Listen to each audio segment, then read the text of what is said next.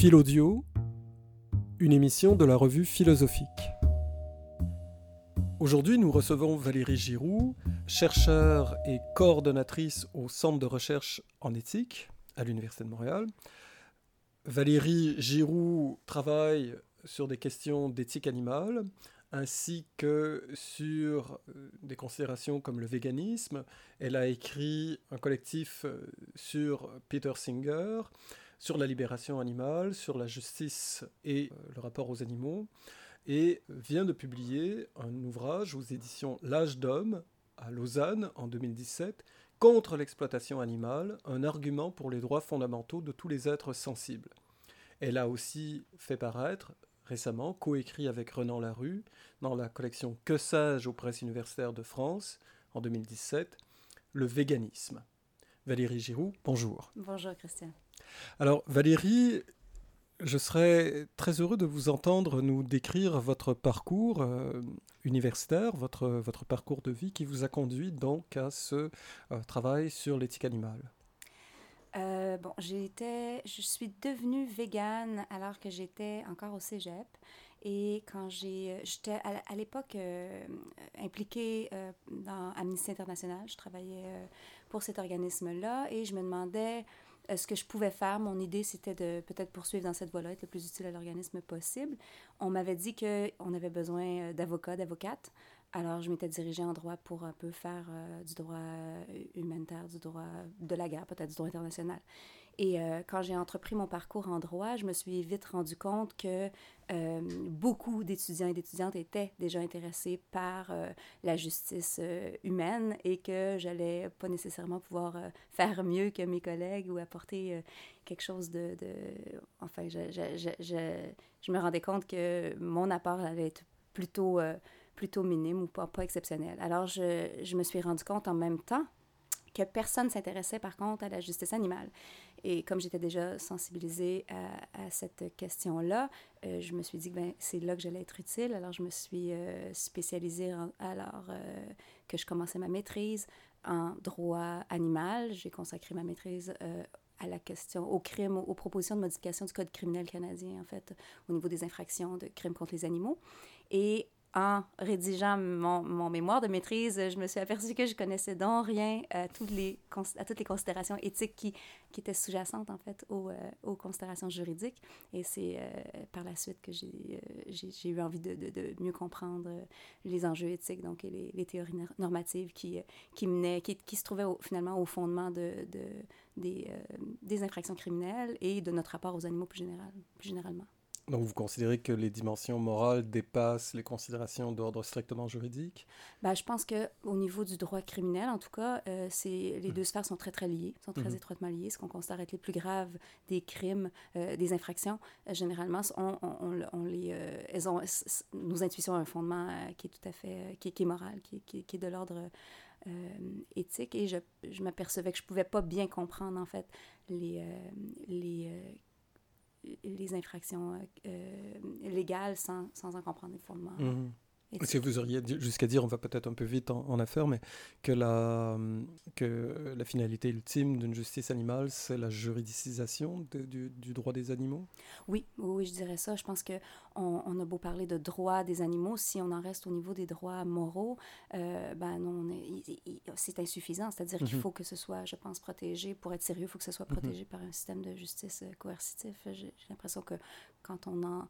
Tant que c'est pas le cas, ben ça reste un petit peu... Ça reste... Euh, incertain. C'est aussi symbolique, ça a une valeur symbolique de criminaliser une action, c'est de montrer à quel point on, la, on prend au sérieux cet acte-là, on, on, reconnaît sa gravité. Mhm. Alors, je pense que c'est euh, symboliquement, en tout cas, c'est très important. Donc, vous avez fait votre droit pour ensuite euh, commencer euh, une nouvelle maîtrise en philosophie, c'est bien ça? En fait, non, je, je suis passée, ben, j'ai fait une année de, de, cours, une année propédeutique et, et je suis passée au, doctorat. Directement au doctorat?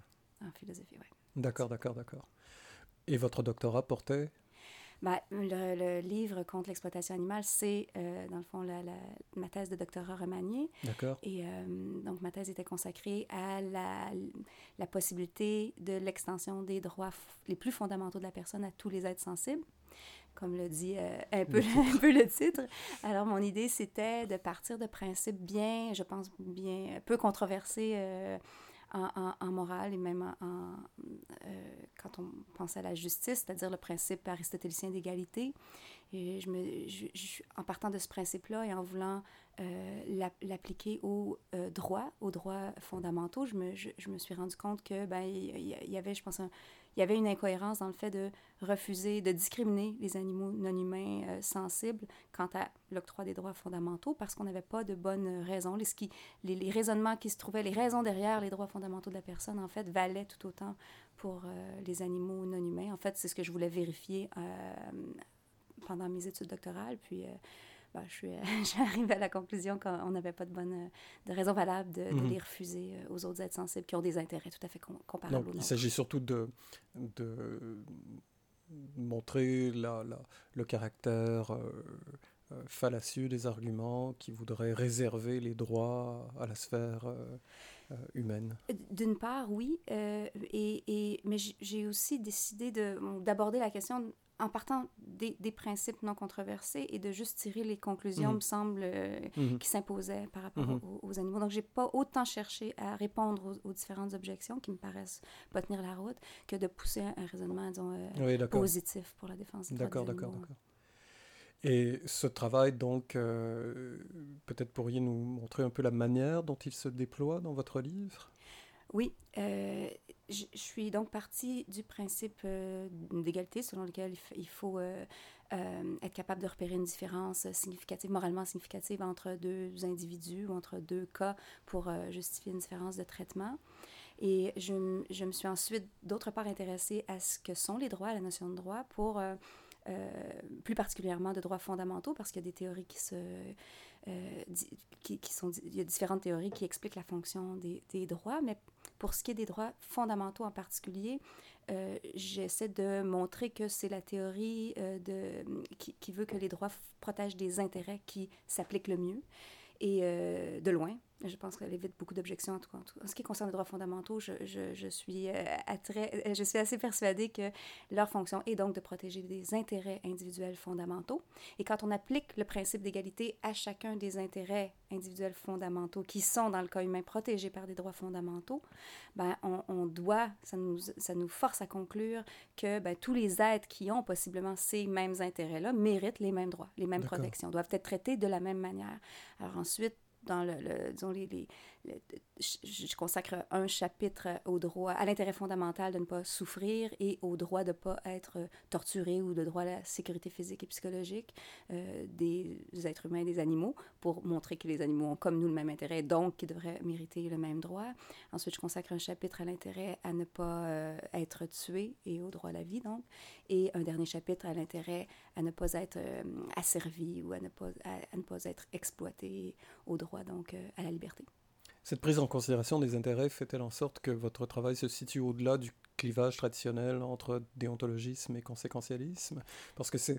Euh, bon, les trois grands, on connaît les trois grandes théories morales éthique de la vertu, conséquentialisme, déontologisme. Le débat sauf erreur, c'est surtout situé entre conséquentialisme et déontologisme, quoiqu'il y a sûrement des approches aussi en éthique de la vertu sur, les questions animales mais la façon dont vous le situez laisse entendre que euh, vous n'êtes pas nécessairement, euh, vous n'avez pas à trancher entre ces deux options. Peut-être que je vous comprends mal. Non, non, au contraire, c'est exactement ça. J'ai voulu éviter ces débats-là parce que je n'ai pas, j'ai pas, euh, pas l'expertise en fait pour, pour, pour savoir qui a raison. Et peut-être qu'ils ne sont pas nécessaires aussi, tout simplement pour avancer un propos comme le vôtre. C'est ce que je pense. D'une perspective antispéciste, l'idée est de voir que certaines discriminations sont injustifiables. Si dans le cas humain, c'est l'approche euh, déontologique qui explique le mieux pourquoi on, attribue des droits fondamentaux à chaque, à chaque individu. Ben, soit qu'on ait tort ou qu'on ait raison, je pense que la, justice exige qu'on ne discrimine pas de, manière arbitraire et donc qu'on doit euh, faire euh, la même chose, traiter les animaux de la même manière. Ensuite, on peut contester la notion de, de droits fondamentaux pour de plein de manières. Il y a des critiques qui sont adressées à, cette, à, à, ça, mais je, je pense que c'est pas... on peut les avoir une fois qu'on a euh, reconnu ces droits-là aux animaux et en, discuter dans une étape subséquente, en fait, mm. à ce moment-là, autant pour les êtres humains que pour les animaux. Donc, j'ai eu l'impression de pouvoir éviter le débat entre le conséquentialisme et, euh, et, euh, et, le déontologisme en me disant que peu importe ce qui est au fondement, ce qui explique ce qu'on fait dans le cas des êtres humains, ben, ça doit s'appliquer aussi aux êtres non humains qui ont des intérêts comparables. Est-ce que vos activités de recherche à l'heure actuelle prolongent ces travaux euh, ou est-ce que vous songez explorer euh, d'autres pistes qui sont euh, connexes donc à ces recherches? Après avoir donc rédigé ma thèse de doctorat, je me, j'ai comme euh, vous le disiez tout à l'heure, je publiais avec Renan Larue un petit que sais-je sur le véganisme. Je me suis, c'était l'occasion pour moi de me pencher sur euh, ce phénomène-là qu'on estime être un véritable mouvement social, un mouvement de justice. Et euh, ce qui, on en a traité un tout petit peu dans le que sais-je, mais ce qui m'intéresse beaucoup, ce sont les débats internes au mouvement, c'est-à-dire les discussions qui viennent, les, les, les, objections qui viennent pas des suprémacistes humains ou de, de, de, des anthropocentristes, mais plutôt de ceux qui non sont convaincus qu'on a des obligations de justice envers les autres animaux, qui croient à l'égalité animale, mais qui pourtant s'entendent pas sur euh, l'importance, par exemple, de nos pratiques individuelles euh, dans, la, dans, la, sphère morale. Les problèmes d'action collective aussi mm-hmm. qui m'intéressent euh, mm-hmm. beaucoup. Et on parle beaucoup de, Il y a plusieurs auteurs qui dénoncent l'inefficacité totale du véganisme et comment on fait avancer la cause. Donc, le, est-ce que quelle forme doit prendre, doit, mm-hmm. doivent prendre le militantisme oui. oui, parce qu'on peut très bien supposer que, au final, euh, bon nombre de ces considérations vont toucher un mode de vie personnel, mais dont l'effet politique et, comme nous le disions tout à l'heure, euh, juridique à long terme, devient très, très ténu. si on regarde, si on compare évidemment à l'ensemble des activités humaines qui sont diamétralement opposées à ce que vous préconisez. Ben c'est ce ce qu'on craint en fait que si le, véganisme devient tellement euh, à la mode puis récupéré par un peu euh, euh, par, par des gens qui ne remettent pas vraiment, qui ne pensent plus aux animaux, en fait, et qui en font, qui, le réduisent à, un choix alimentaire, par exemple, et qui ne remettent pas en question non plus euh, des, des, euh, des, institutions, peut-être, ou des structures institutionnelles qui peuvent, qui sont peut-être à la racine des problèmes de domination, comme peut-être le capitaliste. Il y a plusieurs personnes qui pensent qu'on ne peut pas libérer les animaux sans critiquer très, très euh, sévèrement le capitalisme. Alors, si on, envisage le véganisme comme le, le, finalement la fin ultime, ben, peut-être que ça peut être tout à fait avalé par euh, ce, même système-là et que finalement, c'est pas la bonne manière de, d'arriver à nos fins, euh, qui sont la, la libération des, des, animaux, de tous les animaux humains et non humains. Et donc, c'est une critique, ça doit être une critique peut-être un peu plus euh, forte de tous les rapports de domination. Ça doit mm-hmm. rester peut-être au cœur de notre activisme. Mais d'autres vont dire que ben, le véganisme, c'est un peu ça, en fait. Il certes, il y a certaines personnes qui une forme d'égalitarisme, donc, de, de, des considérations, c'est ça? Euh, ben, oui, on, peut... Il y a certainement des gens qui se disent véganes alors qu'ils ne se préoccupent pas vraiment des animaux, mais plus de leur santé, par exemple. Mais de manière générale, les gens qui prennent, qui, qui utilisent l'étiquette végane et non pas seulement végétalienne mhm, ou euh, mhm. végétarienne, ben, généralement c'est parce qu'ils sont politisés et qu'on peut défendre que les petits gestes du quotidien ont quand même une dimension politique et que de toute façon, rares sont les véganes qui n'ont pas euh, au moins trois occasions par jour de parler des, euh, des raisons euh, derrière leur choix alimentaire. Donc, ça mhm. dépasse immédiatement la simple, le, simple mode de vie. Ça devient des, une, une, accumulation de plusieurs petits gestes qui sont politiques par nature. Maintenant, quelle est la force de ça? Euh, Surtout qu'on peut imaginer que comme pour euh, bon nombre de gens, moi le premier, euh, la première considération que nous aurons, ce, seront, euh, ce sera par rapport à des animaux que nous jugeons plus sensibles que d'autres. Donc nous serons immédiatement davantage touchés par le sort d'un cheval que par le sort, par exemple, d'un animal comme le serpent ou une grenouille. L'image sociale des animaux elle-même n'aide pas toujours à avoir euh, les, bonnes considérations pour euh, discuter et traiter socialement de la douleur animale C'est vrai. Euh, on parle de spécisme comme d'une discrimination en faveur de l'être humain par rapport à toutes les autres espèces animales, mais il y a, une forme de spécisme qui euh, nous porte à privilégier certains animaux non humains à d'autres. Et là, en fait, la démarche antispéciste, c'est de se demander si, si cette discrimination-là, elle est justifiée parce que certains animaux, par, par, exemple, ne sont pas sensibles, n'ont pas de vie de conscience, à ce moment-là, il n'y a pas de problème. Ce n'est pas, pas du spécisme parce que c'est une discrimination qui, elle, serait justifiée. Euh, de, de, ne pas tenir compte des mm-hmm. intérêts, par exemple, d'individus qui, en fait, n'en ont pas. Mais quand, on, quand, on, quand il s'agit de, de, de, discrimination fondée sur, euh, justement, la représentation sociale du, cheval fort, et utile, beau qu'on aime euh, par rapport à, à, à celle d'un poisson, et que ça ça, ne se vérifie pas dans de, euh, scientifiquement, c'est-à-dire qu'on on a des raisons de penser que ben, une petite souris qui, qui, va être considérée comme de la vermine par euh, certains, est, un point de vue subjectif sur le monde, est tout aussi sensible que le cheval, justement. Alors mmh. là, euh, sa douleur à elle devrait compter tout autant que celle du chien ou du golden retriever ou, du cheval. Et, c'est alors là, c'est du spécisme de ne pas reconnaître cette égalité-là d'intérêt. Euh, puisque c'est injustifié. Et comment, euh, pour une dernière question, articuler ces considérations pour l'éthique animale avec les considérations qui, au départ, vous, euh, vous animaient, c'est-à-dire des considérations, par exemple, de justice sociale ou de respect des droits fondamentaux au sujet des agents humains Est-ce qu'il s'agit de deux domaines distincts ou justement l'idée selon laquelle il ne devrait pas y avoir de spécisme, c'est-à-dire qu'il ne devrait pas y avoir de préoccupations plus forte ou une hiérarchie entre euh, l'espèce humaine et les autres espèces animales, euh, justement, peut-être mhm. permet de, de faire en sorte que les, deux combats soient euh, menés simultanément. En fait, je pense qu'il s'agit du même combat. C'est un mm. combat pour plus de justice, puis comme le disent certaines personnes, je ne saurais pas les citer euh, euh, parfaitement, mais on, on, dit que la, la, justice animale ne profite pas qu'aux animaux, mais à la justice elle-même. Mm-hmm. Parce que c'est, de toute façon, quand on parle d'animaux et qu'on sait que les êtres humains sont des animaux eux aussi, ben, l'antispécisme vise à, à, devrait en fait dénoncer toutes les formes de domination, celles qui euh, celles qui font comme victimes, celles qui ont comme victimes des êtres humains autant que des êtres non humains.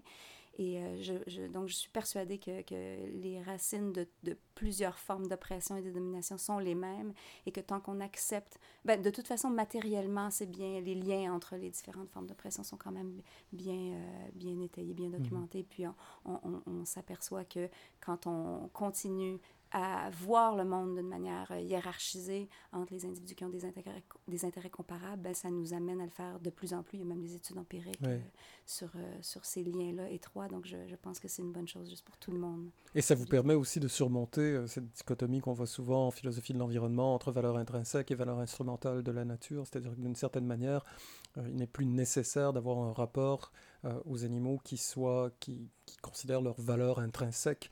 Euh, il n'y a plus, cette division-là n'a plus lieu d'être, puisque comme vous le disiez, il s'agit en fait d'un même combat, c'est-à-dire que le combat pour euh, le respect des, droits des animaux est, le même que celui pour l'espèce humaine. Oui, bon, il y a quand même je pense, des euh, certaines zones, de, certaines divergences entre l'approche environnementaliste de l'éthique environ, de, de l'environnement euh, c'est ça, entre le biocentrisme, disons, ou mhm. l'écocentrisme et le pathocentrisme, qui est l'approche privilégiée par, en éthique animale. Je pense qu'il y a certaines euh, divergences, mais il y a aussi beaucoup, beaucoup de convergences parce que on, même, même d'un point de vue euh, pathocentrique, l'environnement est essentiel pour tous mhm. les êtres sensibles, évidemment, pour le bien-être de, de, tous les êtres sensibles, humains et non humains compris, évidemment. Donc il n'y a pas de mouvement semblable à la deep ecology, par exemple, en éthique animale, c'est ce que vous me dites ou euh?